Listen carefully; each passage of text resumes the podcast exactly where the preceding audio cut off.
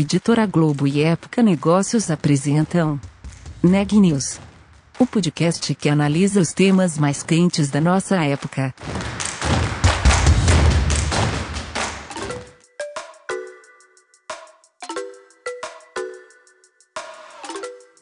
Olá, eu sou Elisa Campos da Época Negócios. Hoje é quarta-feira, dia 27 de maio, e eu tô aqui acompanhada da editora assistente Daniela Frabasini. Esse é mais um episódio do podcast Neg News, uma série de reportagens especiais sobre a pandemia do novo coronavírus. No episódio de hoje, a gente vai falar sobre os impactos da pandemia no setor de imóveis. Quem foi atrás dessa história é a Daniela. Conversei com Florian Hagenburg, que é cofundador da Loft, um unicórnio brasileiro. Né? O unicórnio uma empresa, uma startup avaliada em pelo menos um bilhão de dólares. A Loft trabalha com a reforma e a venda de imóveis. E aí, por causa disso, acabou sendo uma empresa bem afetada por causa de toda a pandemia do novo coronavírus, né? As pessoas não conseguem mais visitar presencialmente os imóveis, tem essa dificuldade, sem contar em toda a questão da crise financeira. As pessoas estão sem dinheiro e muitas vezes não querem comprar um imóvel nesse momento. Mas o Florian me contou aqui que eles já tinham toda uma plataforma de visita online e agora eles estão fazendo todo o processo de contrato também totalmente no ambiente online. Além disso, aqui na conversa ele conta um pouco sobre quais as perspectivas deles para os próximos meses e como que eles também é, tiveram que lidar com toda a questão do home office agora por causa da pandemia. Vamos ouvir a entrevista. Bom, Florian, vocês conseguiram manter as operações, né, usando toda a infraestrutura digital que vocês já tinham. Antes disso, vocês já tinham feito esse processo de venda 100% digital? O que, que mudou aí por causa da pandemia e da quarentena? É, eu acho que, assim como muitas outras empresas é, do nosso ramo é, mais digital e, e de tecnologia, é, a gente sempre se preparou para que a adoção é, dessas ferramentas mais modernas ela acontecesse é, nos, nos, processos mais, vamos dizer assim, offline, né? E a nossa a nossa crença fundamental, inclusive se você entrar no nosso site e entender um pouco da visão e do propósito da Loft, a gente sempre acreditou que tecnologia transformaria esse mercado, que é um dos mercados mais é, antigos e, e, e ultrapassados, é, sem, sem querer usar um termo muito pejorativo, é, do mundo. O que acontece é que a pandemia deu um empurrão, e não foi um empurrãozinho, né? Foi um empurrãozão. É, simplesmente a gente ficou inabilitado é, de, de conduzir muitas das nossas operações da forma tradicional, o que fez com que a adoção das novas ferramentas e tecnologias fosse muito mais rápida do que a gente imaginava. Então, todas as ferramentas que a gente tem, desde assim, vamos falar, o tour virtual, que é visitar um apartamento sem ir, até assinatura de contratos, é, que, que, que pode ser também via DocuSign e tudo mais, isso tudo já existia, mas a adoção ela foi muito grande agora nesses tempos de pandemia. O que acho que foi uma surpresa muito agradável foi a parte dos órgãos públicos, né? Então, a gente fez é, a primeira assinatura de uma escritura eletrônica em São Paulo, a gente também fez a primeira do Rio de Janeiro, é, da qual a gente tem ciência, Uhum. E isso não seria possível sem a pandemia, porque seria um esforço de, é, de, de, mudança de legislação muito grande. Inclusive ontem, não sei se você acompanhou, mas saiu uma, uma medida é, que agora as assinaturas é, de, de escrituras, elas não requererão mais é, a leitura da escritura via Zoom, é, porque num primeiro momento, o processo ele replicou o offline, né? Ele foi basicamente o mesmo processo. Eu não sei se você já participou desse ritual alguma vez de, de assinatura de escritura. Não, pessoalmente não. é, mas o que acontece é que senta o vendedor, o comprador e o tabelião numa sala, e o tabelião ele lê novamente a escritura que foi acordada entre as partes, é, verbalmente, e pega o de acordo formal de cada uma das, das, das partes. Uhum. O que a gente conseguiu fazer é levar isso para o ambiente Zoom, só que ainda requeria o mesmo, o mesmo procedimento e requeria uma, um certificado digital. Né? Então, se uma das partes não tivesse certificado digital, não seria possível completar essa, essa transação. O que muda agora é que você não precisa mais fazer a leitura da escritura, ou seja, uma coisa que Antes demorava horas, agora demora minutos, porque já é no Zoom. Agora cai para segundos. É, e você não precisa mais de um certificado digital, basta uma certificação do próprio cartório, similar a uma firma. Uhum. Então, é, são avanços muito, muito grandes que estão sendo feitos. A forma que a gente coloca é, é um avanço de anos em semanas que está acontecendo por causa da pandemia, que a gente enxerga com muitos bons olhos, que no final significa fazer mais negócios, mais produtividade, que a gente entende que gera mais valor para todos os participantes é, do mercado e da economia em geral. Uhum. Por causa desse momento que a gente está vivendo, outras construtoras também estão apostando muito no ambiente digital e nas visitas virtuais. Você vê isso como um aumento da concorrência? Como você enxerga esse movimento das empresas mais tradicionais que vocês, que não nasceram nesse mundo digital, agora precisando correr atrás para entrar nesse, nesse mercado?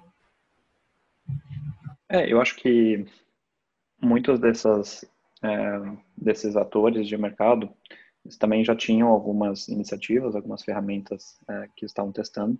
Uhum. Eu acho que muitos deles se viram forçados a, a, a, empurrar essas soluções, porque senão isso significaria dois, três ou enfim quantos meses de completa pausa nas atividades, que são poucas empresas que conseguem é, sustentar. Então, eu, eu vejo isso com muitos bons olhos, né? Porque para essas ferramentas realmente terem adoção em massa, não basta uma empresa tipo a Loft assumir é, essa, essa adotar essas ferramentas, tem que realmente o mercado inteiro adotar. Então, a gente acha excelente é, que outras empresas, outros players de mercado estejam indo na mesma direção, porque significa que vai ser muito mais comum para um comprador ou para um vendedor ou para um corretor é, trabalhar com isso do que alguns meses atrás. Apesar de vocês conseguirem manter as vendas, é, como que a crise do novo coronavírus afeta os negócios para o Loft? Os consumidores estão mais retraídos na compra de um imóvel nesse momento? Como que, o que, que vocês estão enxergando? Bom, em primeiro lugar, a gente teve um efeito sim, as vendas, né, assim como todo mundo. O que eu acho que ajudou é a gente estar tá preparado para um ambiente de trabalho remoto e por causa das nossas ferramentas a gente conseguiu sustentar uma queda menor no volume do que talvez alguns é, outros players. Mas assim como é, muitos outros segmentos, a gente foi também é, significativamente afetado pela, pela crise do corona. Não em todos os nossos negócios, em todas as nossas linhas de negócio, mas em compra e venda, sim. O que a gente vê é, assim, pensando em saída, em retomada da, da, da né, pós-corona, a gente olha muito para fora e o que aconteceu em outros mercados, né? Então, assim quando a crise começou, a gente olhou muito para a China, para a Europa, para entender os impactos. Na retomada, a gente está fazendo a mesma coisa. Acontece que é, aparenta que, que o setor residencial é um dos ganhadores da crise do corona. Não no ultra curto prazo, durante a quarentena, mas na saída dela. E a explicação que eu tenho para isso são, são duas. É, em primeiro lugar, é, a gente, eu acho que pela primeira vez está é, sendo confrontado com o espaço que a gente habita de uma forma muito intensa, talvez mais intensa do que já qualquer outro momento da, da nossa vida. Então, é, vou te dar o meu exemplo. Eu estou em quarentena desde o dia 12 de março. Então, são quase duas semanas antes de São Paulo anunciar oficialmente a quarentena. E estou confinado na minha casa.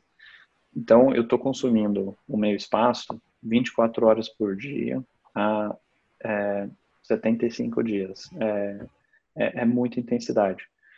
Então, você começa a observar é, se o seu espaço é grande o suficiente é, se a planta tem é, a, o, layout adequado para seu momento de vida. É, você começa a ser confrontado sobre como que o seu espaço impacta a sua a sua vida. Então, eu acredito que isso é é, é algo que vai estar aqui para ficar. Então, saindo da quarentena, e a gente já vem disso disso no nosso funil, é, deve muito aumentar a procura por espaços maiores e espaços, por exemplo, que acomodem o home office, né? E se você não busca ou não tem as condições para fazer uma troca de um imóvel, é, a gente está vendo muita busca por reforma. né? então por adequações de espaços. Então acho que isso é um ponto. O segundo ponto é que ficou muito claro que na pandemia é possível o tal do trabalho remoto, do tal do, do home office. Né? Acho que existia, principalmente em empresas mais tradicionais, um ceticismo muito grande sobre a produtividade das pessoas trabalhando né, das suas casas. Só que eu acho que muitas empresas entenderam que isso pode funcionar. Tem algumas dúvidas ainda, né? Putz, tá legal, como é que vai ser quando a pessoa não pode só trabalhar em casa e, é, e tem que ficar em casa, mas também pode ir para o parque? Será que ela vai continuar trabalhando? Né? Tem algumas dúvidas assim. É, eu acredito serem é, um pouco ultrapassadas, mas a realidade é que trabalhar em casa, acho que é uma tendência que veio para ficar, nem que seja de uma forma flexível. Né? Nossa visão na Loft é que isso deve ser uma coisa, aumentar a flexibilidade. Então, no relativo, perde valor o, o imóvel comercial né? e ganha valor o imóvel residencial, é, que é onde as pessoas vão passar mais tempo. Então, acho que isso reforça aquele primeiro ponto que eu estava falando, das pessoas tentarem adequar os seus espaços às suas necessidades de vida. E aí tem algumas dinâmicas interessantes, né? É, Falar-se muito em morar perto do trabalho. Uhum. Bom, pode ser que isso perca em relevância, né, saindo da pandemia, porque você talvez toque ter mais espaço longe da, do seu trabalho, porque você só vai ter que ir para o seu escritório duas, três vezes na semana, ou uma vez na semana. Então, são fatores assim que a gente acredita serem muito interessantes. Mas no final, o residencial ganha porque tem essa questão do confinamento e do trabalhar de casa. Uhum. Você falou aí dessa questão das pessoas buscando espaços maiores e que abriguem o home office. Vocês estão, vocês mudaram de alguma forma o perfil dos imóveis que vocês estão é, buscando para compra? Eu vou te dizer que, que não, ainda não, porque por dois motivos. Um, a gente acredita ser muito cedo ainda para tomar essas conclusões definitivas. Né? Então, eu acompanho muito é, as discussões, por exemplo, nas startups americanas sobre é, trabalho remoto. E algumas se posicionam de uma forma muito incisiva sobre nunca mais ter um escritório. Né? Uhum.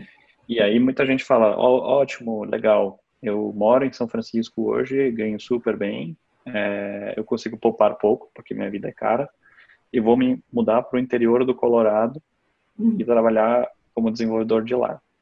Eu acho que no curto prazo isso faz muito sentido. Eu não sei se no médio e longo prazo isso faz tanto sentido assim, uma vez que você não mora numa cidade só para ganhar mais. Né? Você tem uma concentração de empregos, mas você também tem uma concentração de saúde, entretenimento, educação, que são fatores que eu acredito que nos Estados Unidos são mais fáceis de você né, conseguir navegar entre cidades, mas no Brasil é muito menos. Né? Então pensa, por exemplo, saúde. Quantas pessoas que não vêm para São Paulo para se tratarem de alguma alguma doença? Isso é muito comum. Então é mais difícil de ver esse movimento. Então acho que ainda é muito cedo para a gente ter conclusões assim realmente definitivas. E segundo é que o mercado imobiliário ele se move muito muito devagar. Né? Então por mais que você tenha tendências firmes, é muito difícil a gente falar é, que esse fenômeno, é, já, que a gente já deveria reacionar esse fenômeno imediatamente, porque uma decisão que a gente toma hoje nos impacta muito lá na frente.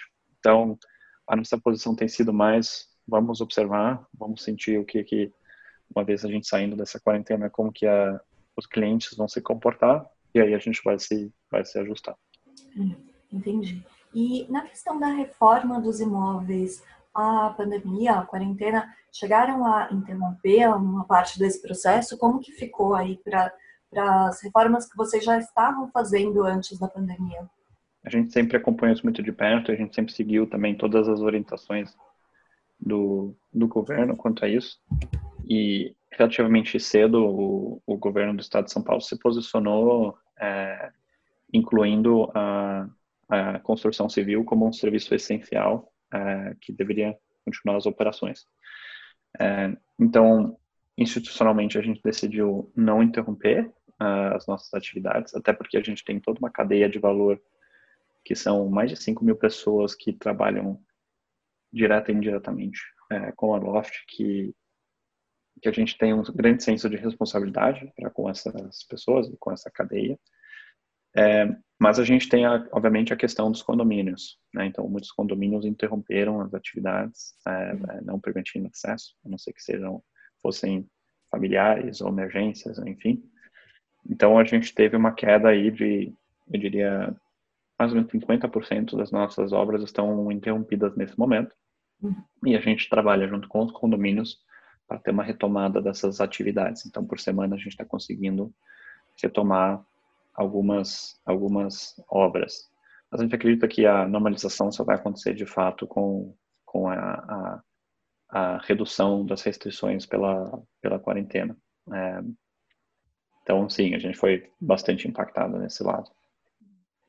Vocês vinham de um processo de expansão muito rápido, né? Vocês viraram unicórnio no começo do ano, com grandes planos aí de expansão é, pelo menos no curto prazo, essa crise muda esses planos? É, eu acho que a, a crise do corona é, mudou os planos de todas as empresas. Né? É, você teve segmentos mais e menos afetados. Eu acho que a gente teve bastante é, sorte de ser um setor que a gente acredita que no curto prazo é afetado, mas no médio e longo pode ser um dos ganhadores, é, uhum. diferente talvez de turismo, viagens, hotéis, que são setores realmente bem, bem mais afetados do que nós. É, mas mesmo assim, a gente foi forçado a, a rever os nossos, os nossos planos. Né? Então, a gente tomou algumas medidas de, de contenção é, de carta, é, a gente colocou alguns planos de expansão, é, a gente pausou alguns desses planos. E eu acho que o mais notável é que a gente decidiu é, não fazer uma expansão a nível horizontal.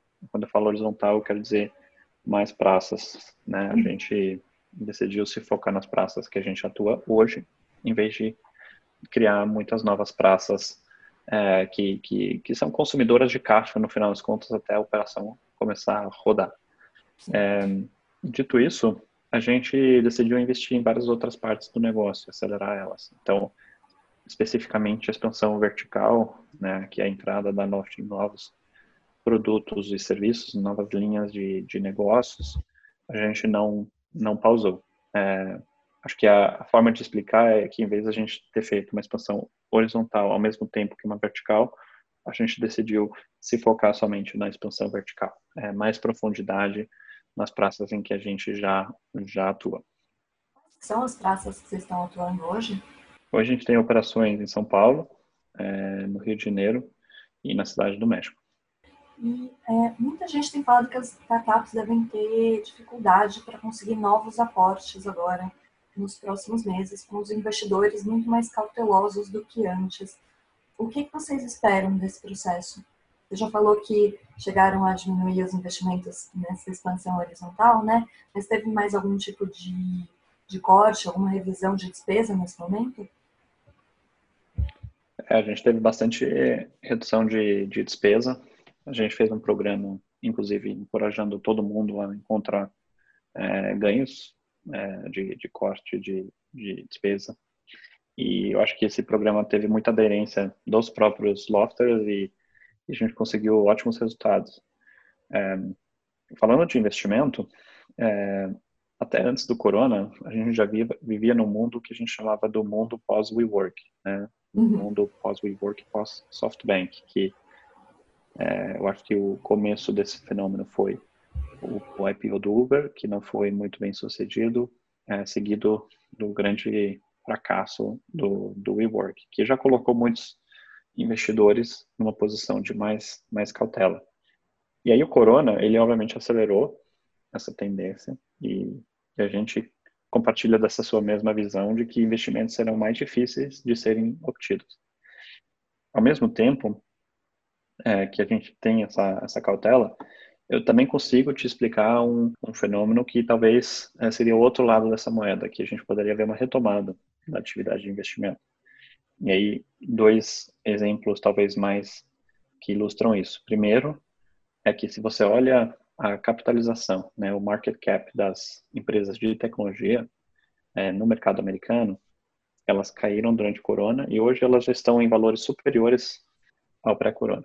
Então pode ver Facebook, Apple, Amazon, Netflix, Google, todas elas já estão num patamar superior ao, ao, ao antes. Então, o que aconteceu é que muito da capitalização de mercado saiu das empresas tradicionais, né, é, do setor tradicional e migrou para a tecnologia. Então, de certa forma, a pandemia até acelerou isso. Então, os valuations, eles estão de novo em patamares pré-crise. E o segundo é que, como parte do corona, uma coisa que aconteceu é, em diferentes degraus no, no, mundo inteiro, mais nos Estados Unidos, seguido da Europa, da China e depois o número mais tímido no Brasil, é que os governos injetaram muito dinheiro na economia. Muito, muito, muito dinheiro. E o que, que acontece com isso? É que o, isso foi, foi um fenômeno que aconteceu em 2008, 2009, quando a crise fez com que se injetasse muito dinheiro na economia. Isso fez com que os juros, de uma forma geral, baixassem e, e, e você conseguir pouco retorno pelo seu capital nos investimentos mais tradicionais. É, e você vê o mesmo fenômeno aqui no Brasil, né? A Selic estava é, em, em, em quatro e pouco, assim, achavam que isso era o piso, caiu para três e fala assim um corte de mais pelo menos meio ponto agora é, em duas, três semanas. Então, isso faz com que o capital busque mais risco. E qual que é um dos lugares que o capital acha mais risco? É em tecnologia, né, em startups, que, que tem um potencial de crescimento muito grande. Então, é possível também ver um mundo onde em seis a 12 meses a gente vai ter uma retomada da busca por investimentos muito forte por parte dos fundos, por parte de outros é, players. E, e, assim, eu vejo com uma certa dose de otimismo, mas no nosso caso ali de planejamento, a gente se apoia mais no pragmatismo da cautela do momento do que no otimismo no futuro. Você falou aí que espera uma retomada em 6 a 12 meses, né? O que vocês estão é, projetando. Ainda que não operem com base nisso, né? Na, na, gestão do caixa, vocês imaginam que pode, pode ter uma retomada em 6 a 12 meses? Sim, acho que esse é o caso base. A gente via um, no nosso caso base, um trimestre perdido. Então, uhum. uma contração muito forte num trimestre, uma retomada no segundo trimestre, que seria agora o Q3, né? Uhum. E uma normalização a partir do, do Q4. Então, você está falando de 6 a 12 meses do começo da pandemia, que eu, eu, eu considero ser meados de março. Uhum. Então, né, a forma que a gente pensou, Q1 foi mais ou menos normal ainda, Q2, contração, Q3 começa a recuperação e Q4 a normalização. É mais ou menos assim que a gente está enxergando o mundo. Uhum. E isso só para os investimentos ou também para o mercado imobiliário como um todo? É, eu acho que é o, é o que a gente espera para o mercado imobiliário. E os investimentos, eu acho que eles vão ser mais lentos do que isso, uhum. não mais rápidos. Porque se você assume que essa vai ser a curva do mercado imobiliário, a curva da Loft, é, a gente acha que é um, é um setor é, mais ou menos médio, médio para bom, em, em, em, termos de, de, de, recuperação. Mas acho que muitos outros setores vão ter que se recuperar antes de você conseguir ter mais confiança com, com os investidores. Entendi. E no trabalho de vocês, o trabalho interno na Loft, o que, que mudou, né? Vocês falar, você falou que vocês adotaram home office, como que está funcionando isso e vocês já adotavam home office antes? É, a gente já, já tinha uma, uma gestão bastante flexível né, da, da, nossa, da nossa jornada. Então, é, já era relativamente comum as pessoas trabalharem de casa pelo menos uma vez por semana, às vezes duas. Então, acho que a migração para o 100% remoto para a gente não foi tão não foi tão difícil, porque culturalmente e do ponto de vista de sistemas e ferramentas, a gente estava já preparado para tomar esse passo. É, eu acho que o, o que o que mudou muito, né? É, a gente foi muito desafiado no, na questão é, cultura, na questão é, gestão das nossas pessoas. É, invariavelmente, né, a gente sente que na pandemia é, ela traz também o valor né, dos relacionamentos, né, e do contato que a gente tem entre, entre pessoas e, e, e isso é um desafio e a gente tem é, tentado suprir essa, essa necessidade com, com bastante comunicação. Né? Então, desde o começo da pandemia, a gente comunicou muito é, principalmente internamente, com o nosso público interno, é, desde a nossa visão de mundo até todas as nossas políticas, o que a gente estava decidindo e fazendo. E mais do que comunicar internamente, a gente sempre decidiu abrir isso para toda a comunidade de, de, empreendedores e de startups. Foi um pouco da nossa, das nossas medidas. É, e eu acho que eu acho que é mais isso e eu acho que o que afeta muito o, o sentimento das pessoas é, é indecisão, né? É não saber como será o dia de amanhã. E, e aí acho que tem a esfera é, país, o estado, cidade, a esfera política e tem a esfera companhia. E para reduzir essa essa pressão, essa ansiedade, a gente tem sempre comunicado muito claramente é, o estado da situação, o estado da, da, da Loft, é, para pelo menos a gente conseguir tirar essa incerteza a nível empresa é, e conseguir focar a companhia no que, no que importa. Mas tem sido, eu acho que um, um bom exercício para nós como, como companhia. Uhum. Vocês chegaram a ter algum corte de pessoal por causa da crise? A gente, não sei se você viu, mas eu publiquei uma carta aberta ao mercado falando sobre o nosso compromisso de não demitir as pessoas por conta do, da crise do corona. E isso foi um compromisso que a gente é, firmou, inclusive publicamente, é, e foi muito inspirado num movimento que empresas maiores puxaram, um movimento chamado Não Demita. É, o que eu advoguei foi um pouco é, de existir essa mesma manutenção de empregos em empresas de tecnologia, né? E aí, obviamente, respeitando quem, quem não consegue tomar essa decisão é, por, por necessidade, mas a Loft, na situação que ela se encontra, é, do ponto de vista de caixa, é, do ponto de vista de expectativa quanto à retomada, é, a gente sentiu que a gente é uma empresa que consegue sim é, tomar esse tipo de atitude. Então a gente não teve nenhum corte relacionado ao corona na Loft e a gente também é, não antecipa ter é, nenhuma dessas medidas é, com a informação que a gente tem hoje. Né? Lembrando que é tudo muito, muito imprevisível. Aqui, o corona ele, ele ensinou uma lição de imprevisibilidade para a uhum. humanidade. Então, mas com a informação que a gente tem hoje, a gente a gente não não antecipa nenhum desses desses movimentos. Uhum. E logo no começo de abril, a Loft participou de um movimento de unicórnios brasileiros se uniram para fazer doação de máscara né, para os hospitais. Isso no momento que a gente estava começando a quarentena. Queria saber um pouco sobre como foi essa decisão de investir nesse momento nisso, nessas doações, e o que, que vocês sentiram aí de, de resposta dos funcionários e de, da visão dos consumidores sobre a empresa. Esse movimento ele foi mais um movimento é, até pessoal do que institucional, né? Uhum. A, inclusive a doação que foi feita foi uma doação minha é, na, na, pessoa física do Mate, meu sócio, é, do Vitor e do Arthur Lazarte, que são os fundadores da Wildlife, que Sim. nós juntos é, pensamos um pouco nesse movimento. E o que a gente sentia naquele momento era que era importante é, demonstrar solidariedade com os profissionais é, de saúde, né?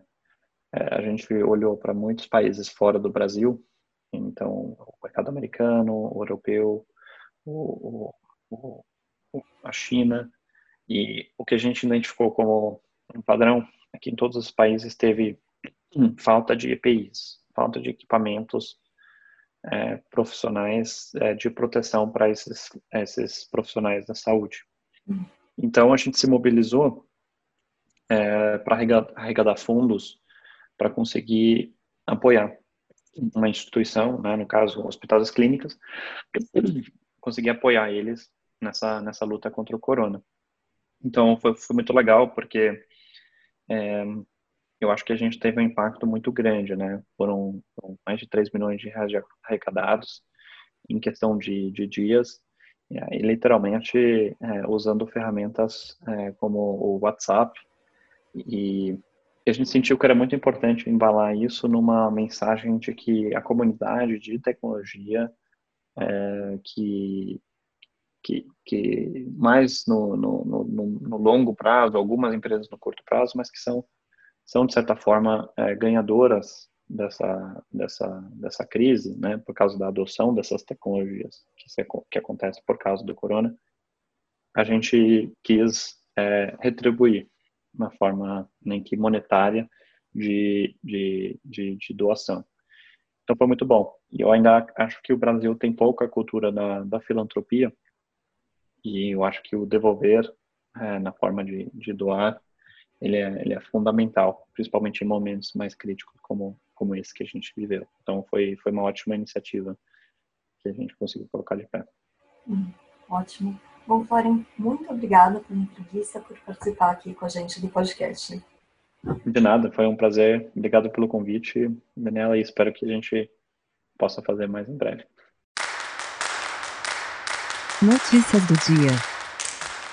O governador de São Paulo, João Dória, anunciou oficialmente nesta quarta-feira um plano para a reabertura gradual da economia no estado a partir de 1 de junho. O cronograma de volta às atividades vai variar de acordo com a gravidade da pandemia nas diferentes regiões do estado. Na cidade de São Paulo, por exemplo, os shoppings e o comércio poderão reabrir com algumas restrições, assim como as concessionárias de veículos. Já cinemas e academias ainda deverão permanecer fechados. Uma notícia triste e preocupante. A pandemia do novo coronavírus fez com que o Brasil perdesse 1 milhão e 100 mil empregos com carteira assinada entre março e abril, segundo dados do CAGED divulgados nessa quarta. É o pior desempenho da série histórica para o período desde 1992, quando foi lançada a pesquisa. Segundo o último boletim divulgado pelo Ministério da Saúde, o Brasil tem hoje 411.821 casos confirmados do novo coronavírus. O país registra 25.598 óbitos, o que dá ao Brasil uma taxa de letalidade de 6,2%. Por hoje é só, pessoal. Muito obrigado pela audiência. A gente se vê amanhã.